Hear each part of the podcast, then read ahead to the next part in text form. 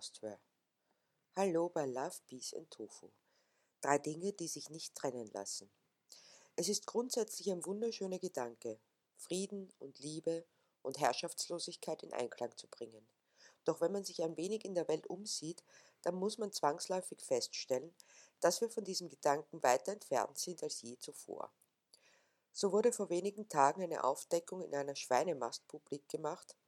Diese Aufdeckung geschah, was unbedingt dazu gesagt werden muss, nicht irgendwo in der Ukraine oder in China, also in Ländern, von denen eh jede und jeder weiß, dass unsere Mitgeschöpfe miserabel behandelt werden, sondern im wunderschönen, reichen Österreich, von dem die zuständige Tierschutzministerin behauptet, dass es über eines der besten Tierschutzgesetze der Welt verfügt und dass es den Tieren doch so unglaublich gut geht.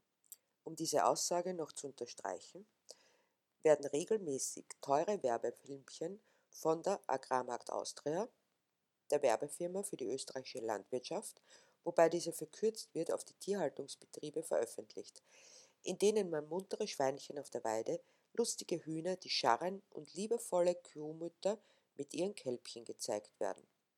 Es wird also einerseits die heimische Idylle suggeriert, die es nicht gibt, und andererseits, dass das Böse nur über der Grenze zu finden ist. Dass Millionen männliche Küken gleich nach dem Schlüpfen geschreddert werden, dass denen, die am Leben gelassen werden, die Schnäbel kopiert werden, damit sie sich in den beengten Verhältnissen in den Hallen, in denen sie ihr kurzes Leben fristen müssen, nicht gegenseitig tothacken, dass die Kälbchen in Wahrheit in Kälberboxen oder in Transportern sind und eben nicht bei der Mutter, das lässt man geflissentlich unter den Tisch fallen. Man zeigt die Wunschvorstellung der KonsumentInnen, die dann erleichtert aufatmen, denn sie sind sich gewiss, wer österreichisches Fleisch kauft, kauft Tierwohl mit. Nun zeigt aber diese Aufdeckung ein ganz und gar anderes Bild. Es handelt sich um das Aufzeigen der wahren Bedingungen für die Mütter und Kinder in einer Schweinemast. Die Mütter sind in körperengen Käfigen gefangen, die gerade so groß sind, dass sie sich hinlegen können. Ihr ganzes kurzes Leben lang können sie nicht einmal einen Schritt nach vorne oder nach hinten gehen. Dazu leben sie auf Vollspaltenböden. Dabei handelt es sich um Betonböden mit Schlitzen, durch die die Exkremente fallen. Das bedeutet, sie schlafen, kacken, essen und leben immer am gleichen Ort. Jede und jeder von uns kann das gerne mal ausprobieren, nackt auf hartem Beton zu liegen. Wie lange hält man das aus? Ein paar Stunden? Einen Tag? Vielleicht kann man sich dann ein Bild machen, wie es diesen Tieren geht. Sie bekommen auch ihre Babys in diesen Käfigen. Das nennt sich dann Abferkelbox. Die Mutter hat keine Möglichkeit, sich um die Kleinen zu kümmern. Sie liegt einfach nur da, damit die Kleinen trinken können. Nun kommt noch dazu, dass die Mutterschweine durch Hormonbeigabe mehr Ferkel bekommen, als sie Zitzen haben. Der Kampf um die knappen Ressourcen ist eröffnet.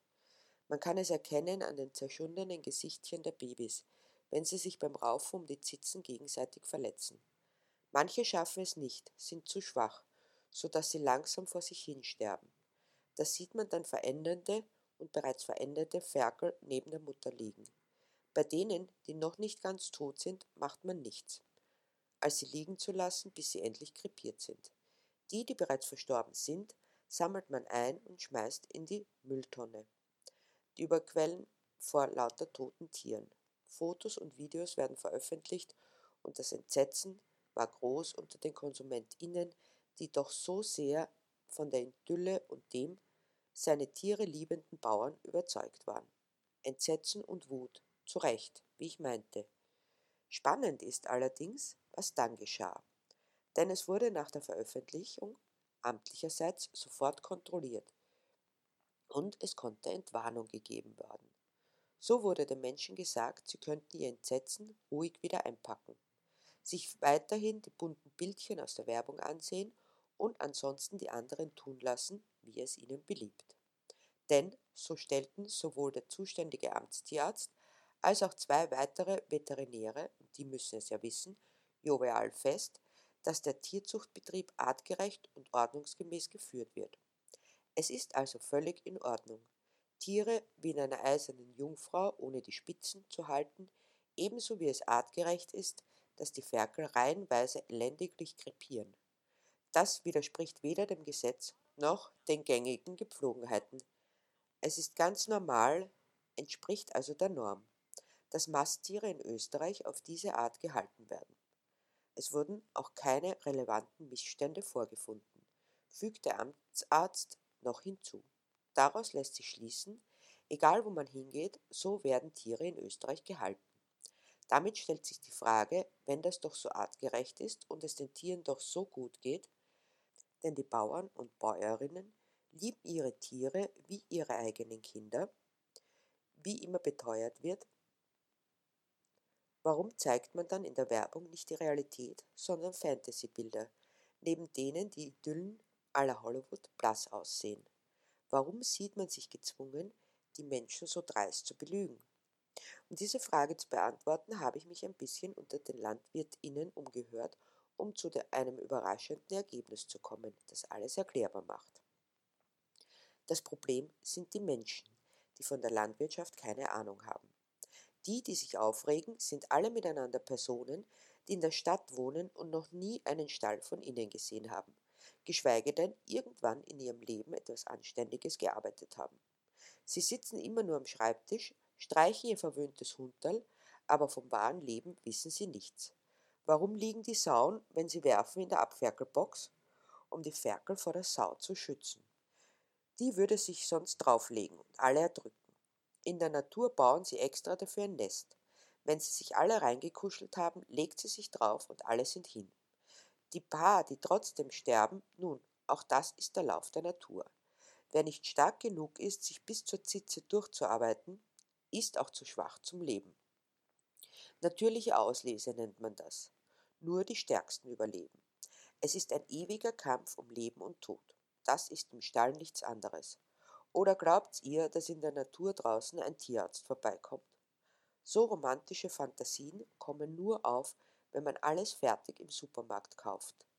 Dauernd wird den Leuten eingeredet, man muss die Viecher nur ein bisschen streicheln und alles ist gut.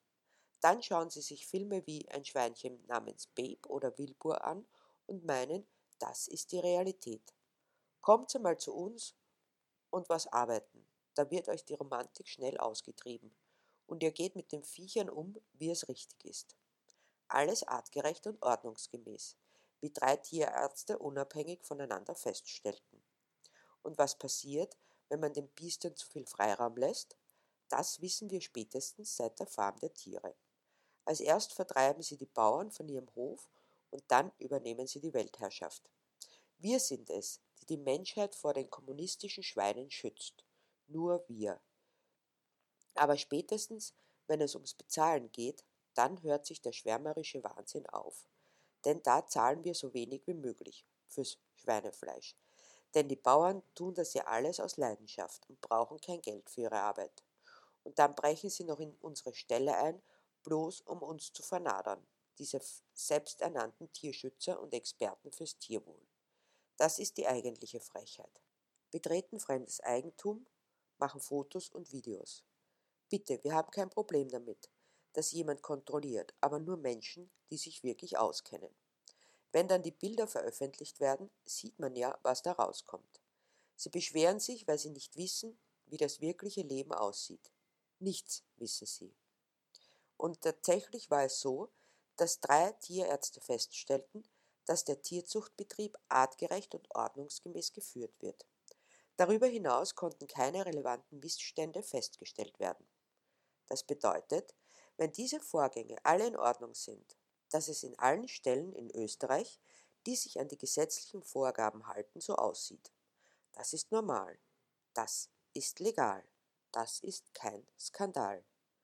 Es ist normal, dass 25 Prozent der Tiere nicht einmal das Schlachtalter von sechs Monaten erreichen. Es ist legal, dass Mutterschweine in körperengen Käfigen gehalten werden und nie das Tageslicht sehen, geschweige denn wissen, was sie mit ihren Beinen anfangen sollen, außer mal kurz aufzustehen. Es ist kein Skandal, dass diese Geschöpfe immerzu auf harten Vollspaltenboden leben, sich die Gelenke wundscheuern, den ätzenden Gestank ihrer eigenen Exkremente einatmen müssen, die zu Augen- und Lungenentzündungen führen. Es ist normal, dass die männlichen Ferkel ohne Betäubung oder sonstige Schmerzausschaltung kastriert werden.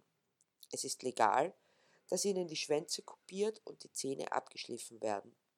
Und es ist kein Skandal, dass sie nie auch nur ein Helmchen Stroh sehen, so dass sie sich vor lauter Langeweile gegenseitig die Ohren und Schwänze abbeißen. Von all dem sieht man allerdings nichts mehr, wenn man das Fleisch, das von einem Kadaver stammt, fein säuberlich verpackt im Supermarktregal liegen sieht, sich vielleicht noch an irgendeinem fadenscheinigen Tierwohlsiegel orientiert oder sowieso nur Bio kauft vom Bauern nebenan, den man kennt und wo man weiß, wie die Tiere aufgewachsen sind. Weiß man das?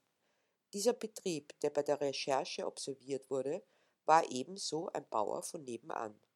Ja, man weiß, wo es herkommt, aber niemand darf sehen, wie es im Stall selbst aussieht. Wegen der Missverständnisse wäre es, wie schon gesagt wurde, und weil man sich ungern als Tierquäler hinstellen lässt. Zum Ausgleich hängen nette Kinderzeichnungen auf den Wänden außerhalb, auf denen glückliche Weideschweine zu sehen sind. Das wird hergezeigt. Bloß die Schweine sieht man nicht. Niemand fragt sich, wo sie denn sind, wenn man sie nie zu Gesicht bekommt, außer wenn man aufmerksam auf der Autobahn fährt, wenn man einen Schweinetransporter überholt. Da kann man auch sehen, wie sie die Nasen an die kleinen Öffnungen halten, um atmen zu können. Denn in den Anhängern selbst gibt es nur den beißenden Ammoniakgestank. Am Ende des Tages, wenn sich das Entsetzen ein wenig gelegt hat und die grauslichen Bilder wieder erfolgreich verdrängt wurden, schmeckt doch der Schweinsbraten, weil es eben schmeckt. Und ich muss daran denken, dass all das Leid, das wir diesen sensiblen Geschöpfen antun, nur deshalb in Kauf genommen wird, weil es eben schmeckt. Geschmackserlebnis schlägt jede Regung an Empathie und Mitgefühl mit der hilflosen, uns auf Gedeih und Verderb ausgelieferten Kreatur. Am Ende des Tages werden wiederum die strafrechtlich verfolgt, die diese Missstände, die ja angeblich keine sind, also zumindest keine relevanten, die die Bilder an die Öffentlichkeit bringen, als gäbe es ein Recht auf Privatsphäre, wenn man unsere Mitgeschöpfe quält, die vor dem Gesetz nur als Sachen gelten und genauso behandelt werden dürfen. Am Ende des Tages kehrt wieder Ruhe ein und alles geht so weiter wie bisher. Und wir sind weiter von Love, Peace and Tofu entfernt als je.